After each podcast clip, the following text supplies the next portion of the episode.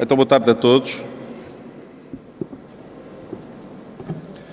Uh, para quem não me conhece, sou José Cardoso, número 443 da Iniciativa Liberal, e faz hoje 34 anos, faz hoje 34 anos que comecei a votar. Para mim, votar ao longo destes 34 anos foi sempre um motivo de festa, independentemente das razões que me motivavam, motivava-me acima de tudo a esperança de que encontrava sempre ali uma alternativa. Ao longo desses anos, fui perdendo essa vontade. Porquê? Porque fui achando que isto estava-se tudo a transformar em arroz, como eu lhe costumo chamar.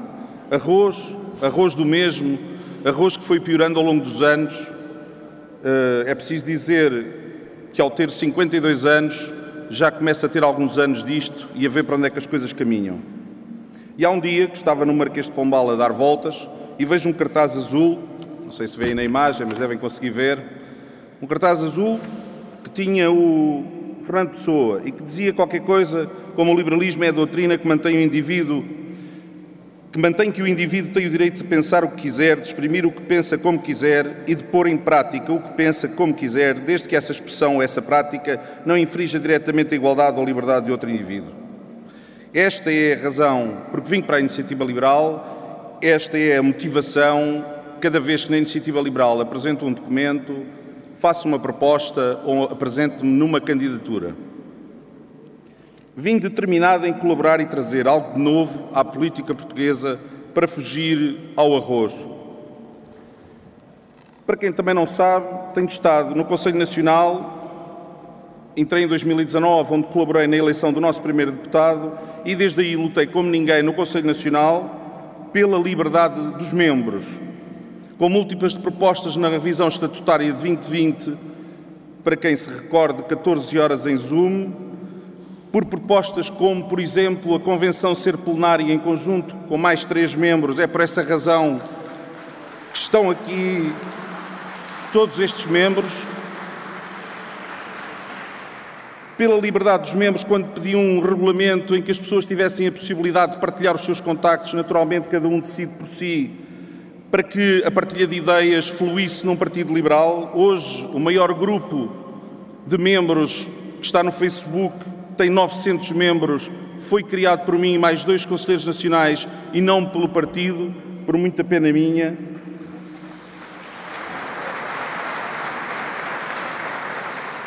Lutei também pela liberdade dos núcleos.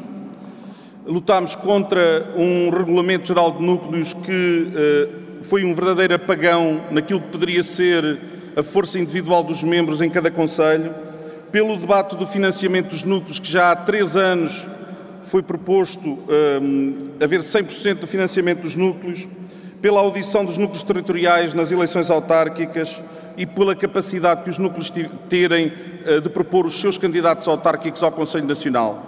Trazer o poder para perto das pessoas é um desígnio liberal, tem que ser também um desígnio da iniciativa liberal. E pela transparência, a lutar há três anos pela transparência de salários e de donativos para sermos um partido diferente daqueles que me venderam arroz durante 30 anos.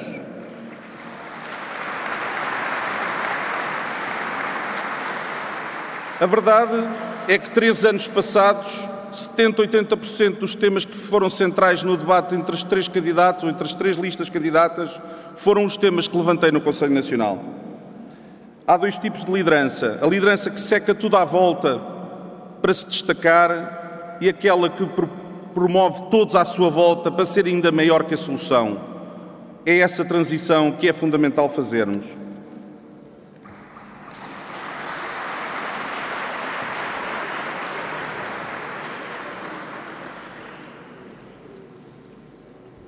Eis quando, em 48 horas, perdemos um presidente e ganhamos duas candidaturas criou-se a ideia de uma inevitabilidade, de um status quo, de votar num mal menor, de que tinha que ser assim. Não, não tem que ser assim. Este é um partido liberal e, como tal, deveriam estar aqui 11 candidaturas, 12 candidaturas. Se dir me como assim? É algo que acontece nos inícios dos processos dos partidos liberais no norte da Europa. É algo que nós deveríamos saber, é algo que nós devíamos estudar, é algo que nós devíamos trazer para aqui e percebermos que essa liberdade é fundamental. O percurso, desde aquelas 48 horas, demorou algum tempo, que me deu tempo a apreciar ao que vinha cada um dos candidatos. E a verdade é que quando eu escolho os políticos em quem voto e em quem votei nos últimos 34 anos, eu olho para aquilo que me propõem e para a sua prática política. E a verdade é que no Conselho Nacional, o número de intervenções de qualquer um dos dois outros candidatos foram duas ou três em três anos. O Rui está há menos tempo que a Carla. O número de propostas foram zero. O número de pontos agendados foram zero. O número de relatórios da Comissão Executiva sobre a sua prática foram zero. O número de relatórios do Centro de Estudos foram zero. E o número de documentos de acervo que partilharam para que todos nós saibamos as políticas e porque é que as apresentámos foram zero.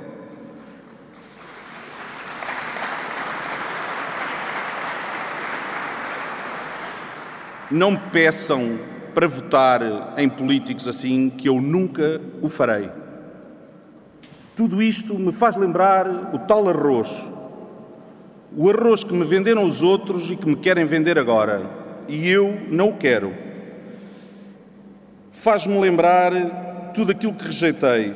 Rejeitei hum, ideias de que tem que ser desta forma, que me faz parecer assim um arroz queimado, aquele que alastra ao resto do arroz e que estraga o cozinhado aquele arroz malandrinho que copia as ideias dos outros e que a gente acha que aquilo é bom quando vai haver encontrar lá o arroz.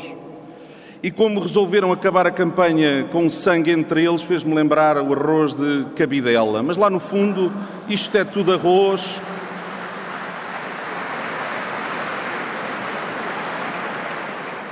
Arroz e mais arroz. Posto isto, só havia uma solução: apresentar uma alternativa liberal que não tivesse vontade de copiar ninguém, mas quisesse vir apresentar ideias para que as pessoas tenham uma alternativa, como em todos os processos democráticos. E então, onde é que está o problema? O problema, na maioria dos casos, em Portugal e muitas vezes na iniciativa liberal, está aqui está aqui na mania de que nós queremos imitar o que é o PSD ou o PS, na forma como nos comportamos, na forma como nos elegemos, e esse é o problema. E o país não vai mudar por a gente gritar alto nestes microfones, vai mudar quando vocês mudarem aqui na capacidade de exigir que os outros, uh, uh, de, de lutar pela liberdade dos outros, porque pela nossa, até os comunistas gostam de ter liberdade. O problema é quando temos que lutar pela liberdade dos outros, e isso sim é que é ser liberal.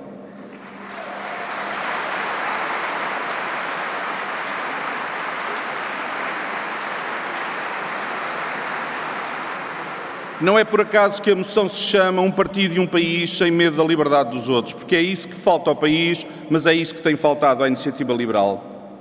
Não sei se já perceberam, mas acabou a startup política. A necessidade agora é de apresentar um projeto político sólido que englobe todos, que não desperdice nenhum capital hum, hum, e que contribua para o partido e para o país. Na nossa moção estratégica começa por dizer o refocar do trabalho da Comissão Executiva, porque é aquilo que nos candidatamos. No partido, focar o trabalho no membro. O membro tem que ser o centro da atividade. Nós somos liberais e consideramos que o indivíduo deve ser o centro da ação política. Então façamos o mesmo dentro do partido. E no país, não ocupar 70, 80% do, tempo a criticar o Partido Socialista, porque independentemente das razões que temos para isso, 70, 80% do tempo tem que ser centrado no cidadão, na capacidade que temos de lhe mostrar que somos uma solução.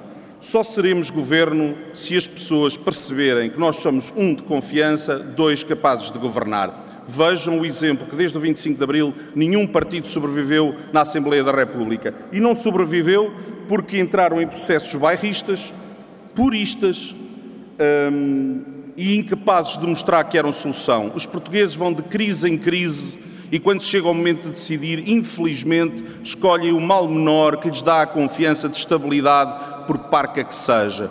Nós não seremos a terceira opção se formos iguais aos outros e não seremos a terceira opção se não estivermos preparados para governar.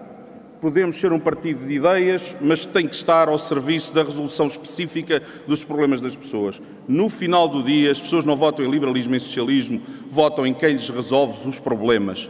nós não podemos deixar de focar isso, de colocar isso no centro da nossa ação política. E depois temos a prática, a prática política.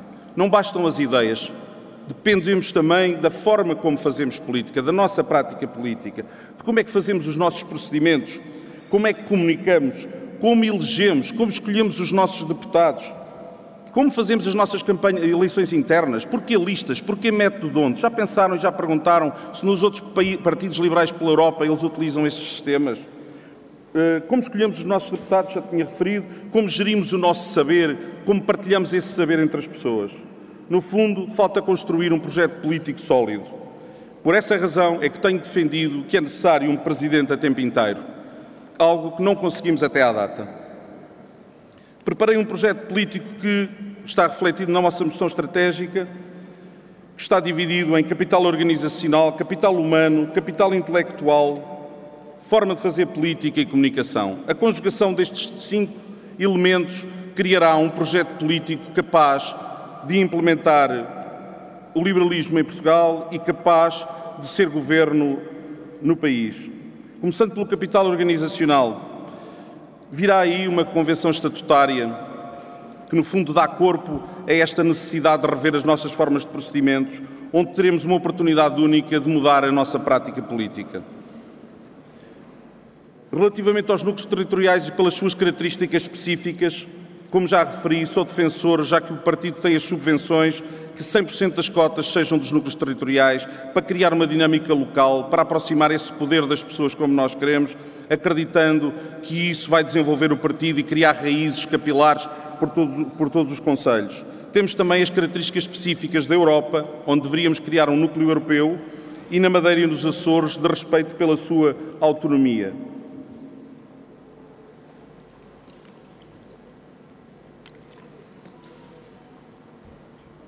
Somos também defensores que os candidatos autárquicos sejam propostos pelos núcleos territoriais ao Conselho Nacional, em detrimento de ser feito a partir da Comissão Executiva.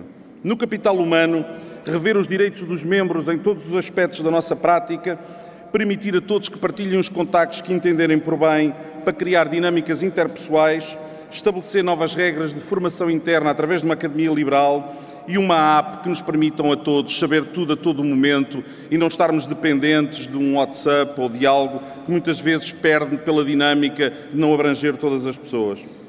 Ao nível do intelectual, como tenho referido nos últimos três anos, a capacidade de ter partilha do conhecimento, registro de interesses das pessoas que participam nas propostas de políticas e o mérito de quem as desenvolve. Quantos membros têm referido que não conseguem fazer chegar as suas propostas políticas e de saber a evolução delas dentro do partido. A nível político, construir um novo programa político, não sei se sabem, mas o programa político base do partido já tem quatro ou cinco anos e a necessidade de construir um novo programa político, provavelmente dividido, como nós dizemos, em fichas ou temas, para que seja mais fácil o debate, a partilha e a aprendizagem de todos nós. A nível de estratégia política, utilizar um liberalismo de proximidade que casa com a ideia de nós resolvermos o problema das pessoas. Se não fizermos um trabalho de proximidade, conhecendo os nossos públicos e resolvendo esses problemas especificamente, não seremos capazes de demonstrar que estamos do lado da solução. A nível eleitoral, temos três eleições neste mandato. Obviamente, eleger, obviamente, crescer, mas acima de tudo também criar conhecimento específico sobre as regiões autónomas e sobre a Europa que nos permita evoluir e solidificar. A nível de comunicação, conseguir estar próximo das pessoas para que elas entendam a nossa linguagem. Preparámos uma equipa também dividida nessas cinco áreas, que é diversa geograficamente, que tem diferentes valências e que comporta conselheiros nacionais, pessoas com experiência de gestão de núcleos territoriais, candidatos autárquicos e autarcas, conhecedores do partido e das suas dinâmicas, que participaram também já em diversas campanhas eleitorais. A nível da forma de fazer política e das ideias políticas, não acreditamos em São Sebastiões, não acreditamos em tudólogos, em pessoas que falam por tudo. O programa que a Iniciativa Liberal tem apresentado pertence-nos a todos nós, aquelas ideias são nossas, não são desta ou daquela Comissão Executiva. O programa eleitoral que apresentámos recentemente, que tem 600 páginas, é um excelente ponto de trabalho e de partida para que nós todos possamos colaborar num, num processo mais colaborativo de construção de, de, ideias e de políticas. Não acredito em presidencialismo. Eu acredito que os membros e a sociedade propõem ideias, que o Centro de Estudos elabora ideias políticas, policies, uh, e o, o CE, no Conselho Nacional, aprova, passam a servir de referência um, eh, para todos. E os Parlamentos é que fazem as propostas políticas de acordo com essas mesmas bases. À Comissão Executiva e ao seu Presidente cabe a estratégia, cabe a gestão e a comunicação dessas ideias. Esta forma é menos centralista, é mais agregadora, leva a uma maior validação a partir do momento em que é aprovada no Conselho Nacional e a uma maior dinâmica política pelo partido. Ainda no campo das ideias, não podemos ter medo de falar de todos os temas. Dividimos as áreas e apresentámos as áreas que estão no, na nossa moção estratégica, que fala de soberania nacional, de organização do Estado, de políticas do Estado, de economia, das áreas produtivas, do bem-estar, da sociedade e da liberdade.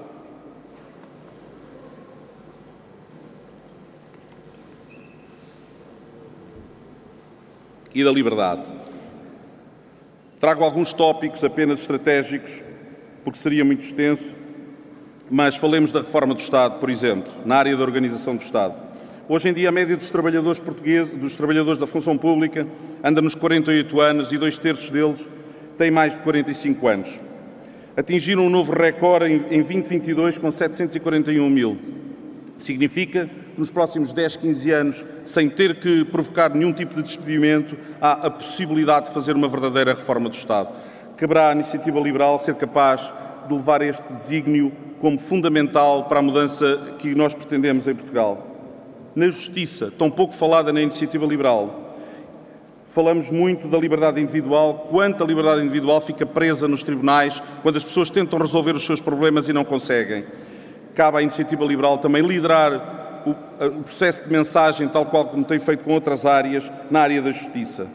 Na área da economia, ser inovador. Por exemplo, em Portugal temos uma capacidade de património vastíssimo, que é visto como um processo de cultura. Nos outros países é visto como um processo de turismo. Por que não, se calhar, passar a gestão do património para o Ministério do Turismo, sermos capazes de ser inovadores e capitalizar? Não sei se sabem, mas é a primeira motivação que leva as pessoas a viajar. Falando da produção, deixar-vos também a pensar, por exemplo, sobre o mar. Hoje em dia, 5% do produto interno bruto já é sobre a economia do mar. Temos a 21ª zona económica exclusiva, mas por exemplo, quando chegamos a temas como a aquacultura, etc, não figuramos nem no top 20.